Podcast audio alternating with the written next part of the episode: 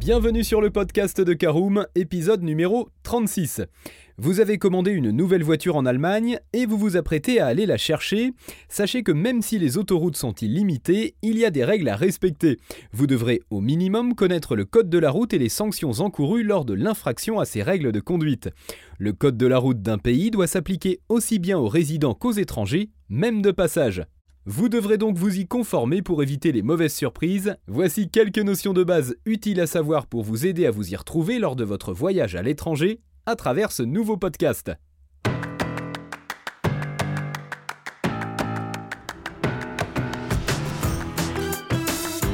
Bonjour et bienvenue dans un nouvel épisode du podcast de Caroom, le podcast dans lequel on vous partage notre expertise dans le domaine de l'automobile.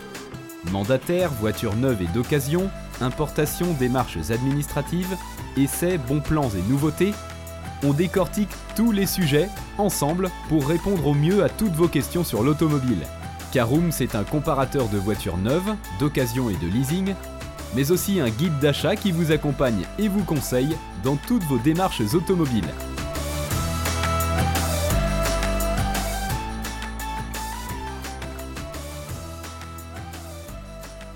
Eh bien bonjour à tous et ravi de vous retrouver pour un nouveau podcast Caroom, votre podcast automobile préféré. Au sommaire de ce 36e épisode, dans une première partie, nous ferons un focus sur le permis à points et les accords européens. Dans une deuxième partie, nous parlerons des sanctions encourues en cas d'infraction routière. Et dans une troisième partie, nous verrons s'il est possible de contester ou non une amende reçue à l'étranger. Allez, commençons tout de suite par notre point réglementation, à savoir le permis à points et accords européens. En effet, l'impunité des conducteurs automobiles sur le territoire européen a pris de l'ampleur ces dernières années, une situation qui a été engendrée par un manque d'harmonisation des règles juridiques au sein des pays de l'Union européenne, ainsi que l'absence de collaboration entre le pays de résidence du conducteur fautif et le pays où l'infraction routière a été commise. C'est pourquoi 27 pays de l'Union européenne ont décidé de mettre fin à cette situation aggravante. Pour y remédier, une directive européenne a été signée le 25 octobre 2011. Ce dispositif a été mis en place pour permettre de poursuivre et sanctionner les auteurs des infractions routières, même s'ils sont déjà de retour dans leur pays de résidence.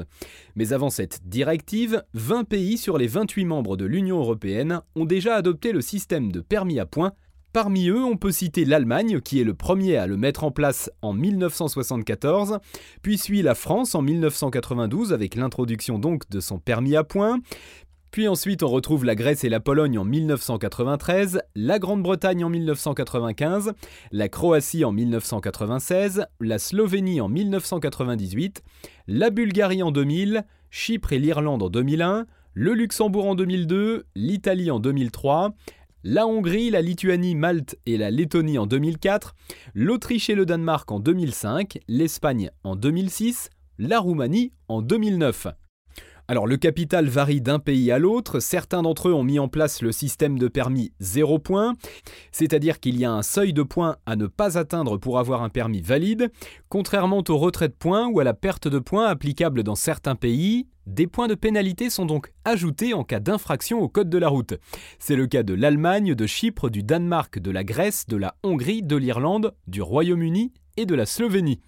Même si chaque pays européen dispose de ses propres règles routières, quelques généralités méritent tout de même d'être signalées pour vous aider à mieux faire attention. D'abord, sachez que l'âge légal pour conduire en Europe est de 18 ans partout. La circulation à droite est également un point commun pour certains pays, sauf en Irlande, au Royaume-Uni, à Chypre et à Malte, qui adoptent une conduite à gauche. C'est d'ailleurs facile d'identifier et de comprendre les panneaux qui sont en général pareils ou similaires à ceux de la France.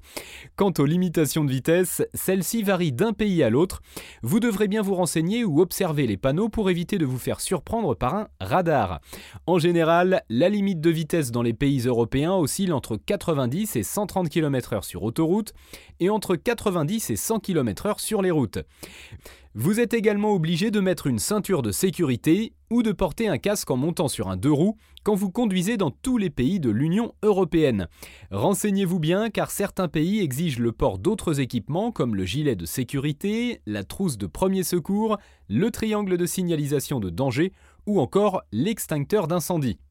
Concernant l'éclairage de jour, dans certains pays c'est obligatoire, tandis que dans d'autres il n'y a qu'une recommandation. Comme en France, l'utilisation du téléphone portable au volant est sanctionnée. Pour le taux d'alcool maximum autorisé, cela dépend de chaque pays. Certains d'entre eux n'acceptent même pas la présence d'alcool dans le sang durant la conduite. C'est le cas de la Hongrie ou encore de la Roumanie. Les pays européens restent unanimes sur l'interdiction de consommation de drogue quand on conduit.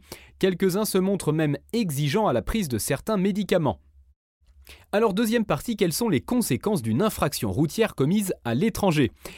Eh bien sachez qu'étranger ou pas, on peut être poursuivi en cas d'infraction routière commise dans un pays étranger. Que ce soit sur le territoire européen ou hors d'Europe, les fautes suivantes sont passibles de sanctions. L'excès de vitesse, le franchissement d'un feu rouge, la conduite sous l'effet de l'alcool ou de la drogue, la circulation sur une voie interdite, la négligence de la ceinture de sécurité, le non-port du casque, l'utilisation du téléphone au volant. Sachant que les infractions commises à l'étranger par un conducteur titulaire d'un titre de conduite établi dans son pays d'origine ne feront l'objet d'aucun retrait de points, vous garderez le même solde de points. En revanche, vous vous exposez à des sanctions qui varient selon l'ampleur de la faute commise. En général, ces sanctions vont d'un simple paiement immédiat d'une amende pour excès de vitesse à la mise en fourrière systématique du véhicule si les infractions commises sont graves. Dans ce cas, vous serez également dans l'obligation de vous acquitter de certains frais à la société de location auto si vous avez loué le véhicule. Celle-ci pourra même vous dénoncer. Si vous n'avez pas la possibilité de payer l'amende, votre voiture sera immobilisée. Dans certains cas, le dépôt d'une caution est également exigé, tout comme le retrait de la suspension du permis de conduire. Si vous êtes intercepté par la police routière, ces sanctions s'appliquent immédiatement. Si vous n'avez pas par contre fait l'objet d'une interception, vous risquerez d'avoir une mauvaise surprise lors de votre retour à domicile. Vous recevrez une lettre en provenance d'un pays de l'Union européenne dans lequel l'infraction a été commise. Celle-ci indiquera l'objet de votre poursuite, nature, date, heure, lieu, et les sanctions adaptées à l'infraction. Ces sanctions s'appliquent même si vous n'êtes plus sur le territoire où s'est passée l'infraction grâce à une directive européenne signée par 27 pays en 2001. S'il y a paiement d'une amende, il sera indiqué dans la lettre les moyens et la date de paiement de celle-ci. En cas de retard de paiement, une majoration sera applicable, le montant de celle-ci sera mentionné dans la lettre. Au cas où le contrevenant n'accepterait pas cette sanction à son encontre, le pays européen qui a émis cette amende pourra solliciter l'aide des autorités du pays d'origine du contrevenant. Ce sont elles qui vont s'occuper du recouvrement de l'amende dans le cadre du principe de reconnaissance mutuelle des sanctions pécuniaires dans l'Union européenne. Et c'est la dernière partie de ce podcast, peut-on contester une amende reçue à l'étranger? En effet, si vous venez de recevoir un PV pour infraction au code de la route d'un pays dans lequel vous avez voyagé, et vous vous demandez s'il est possible de le contester, bien évidemment, vous avez le droit de le contester selon une disposition européenne des droits de l'homme. Il y a juste une procédure à suivre que vous devrez adresser au tribunal du pays émetteur du procès verbal. Sachez que cette démarche est moins recourue parce qu'elle est souvent très coûteuse et longue.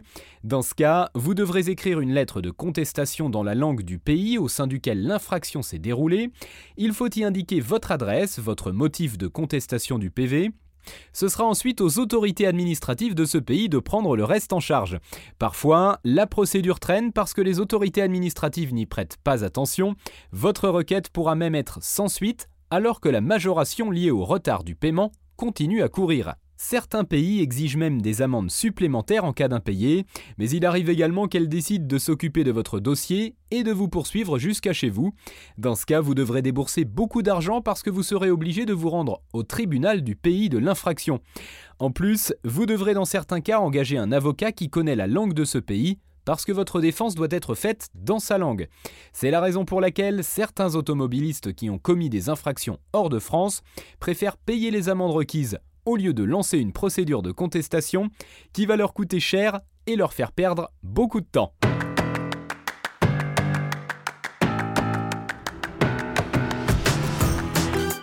Bien voilà, on en a fini pour ce 36e épisode. Si vous souhaitez avoir davantage d'informations, n'hésitez pas à aller lire l'article en entier. On a mis le lien dans la description, plus quelques bonus. Vous pouvez également le retrouver en tapant Karoom perte permis sur Google. Et si vous avez encore des questions, vous pouvez laisser un commentaire sur l'article ou les poser sur notre forum.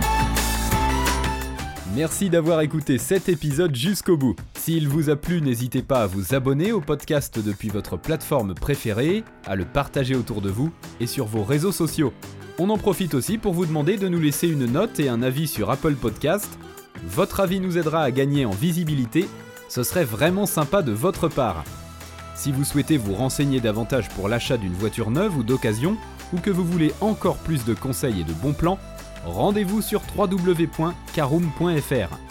Si vous avez encore des questions, des remarques ou des recommandations, n'hésitez pas à nous contacter sur nos réseaux sociaux. Merci encore et à bientôt pour de nouveaux épisodes du podcast de Caroom.